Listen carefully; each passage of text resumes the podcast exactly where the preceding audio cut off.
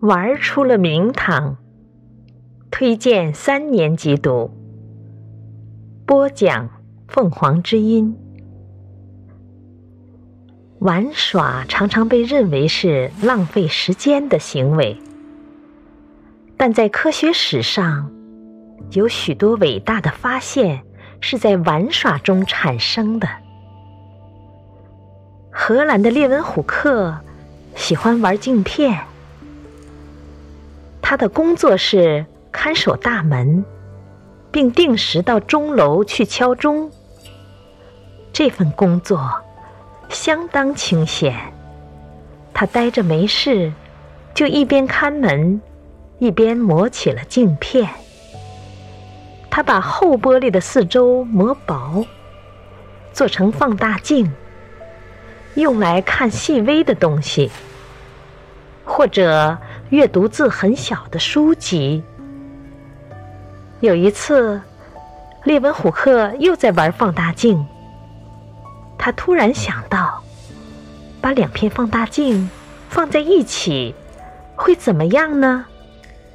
他一试，啊，不得了！蚊子的腿。看上去像兔子的腿，他越玩越带劲儿，就把一片放大镜固定，让另一片放大镜可以随意调节，这样就做成了一架简单的显微镜。他用显微镜观察水，看见水里有许多小生命挤来挤去。观察牙齿，看见里面有一种从来没见过的小东西。他发现，除了我们平时看到的世界，还有另一个平时看不到的世界。